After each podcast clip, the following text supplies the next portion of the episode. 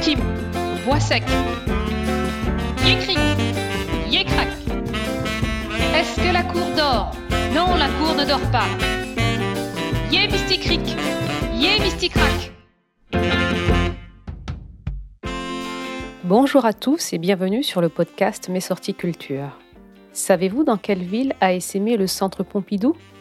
Écoutez jusqu'à la fin pour connaître le nom de ces villes. Aujourd'hui, je vais vous parler du centre Pompidou. Vous pouvez retrouver le visuel sur Internet, entre autres sur nos tartines de culture. Le lien vers l'article est dans la description. On le connaît sous le nom de Beaubourg ou de Centre Pompidou.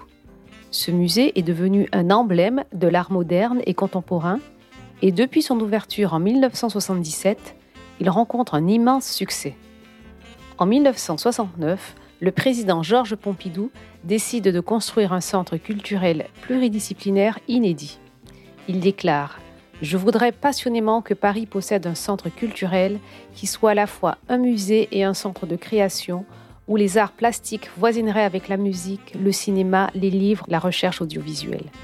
Le projet doit intégrer une bibliothèque de lecture publique accessible au plus grand nombre, la réhabilitation du Musée national d'art moderne, installé trop à l'étroit dans l'une des ailes du palais de Tokyo, le projet d'un centre de création musicale organisé selon les vues du compositeur français Pierre Boulez.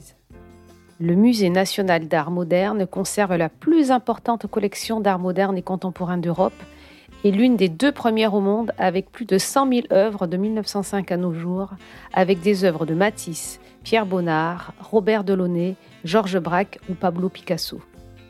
Le centre culturel s'agrandit avec le centre Pompidou en 1977 et le musée est installé dans le nouveau bâtiment créé par les architectes Renzo Piano et Richard Roger. La vocation pluridisciplinaire de l'institution, tournée vers la création la plus actuelle, marque profondément la politique d'acquisition du Centre Pompidou en accueillant les artistes contemporains et en s'ouvrant à l'art international. Le musée est alors en mesure de rivaliser avec ses grands concurrents, notamment avec New York.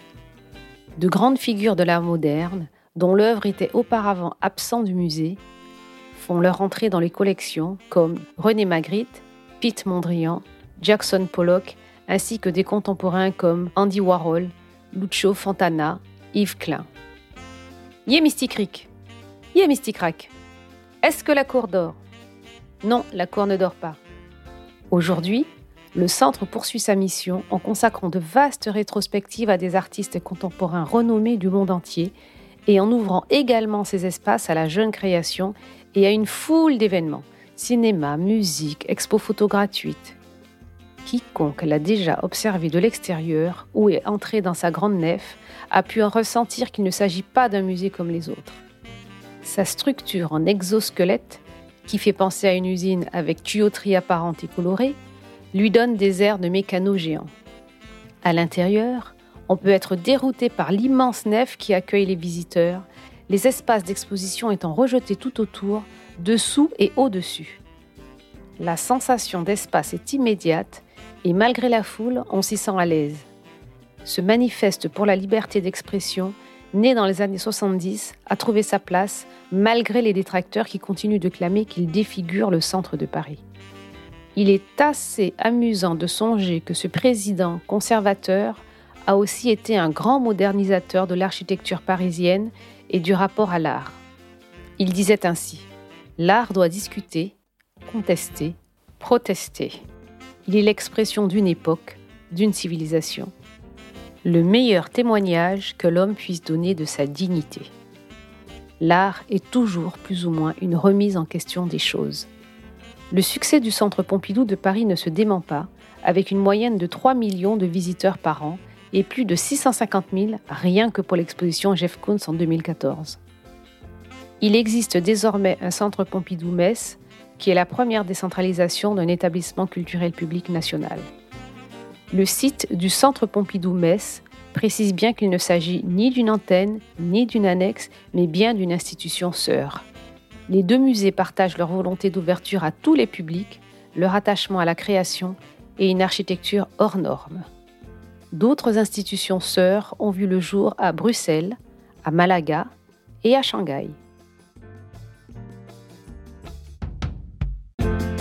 Je vous remercie pour votre écoute.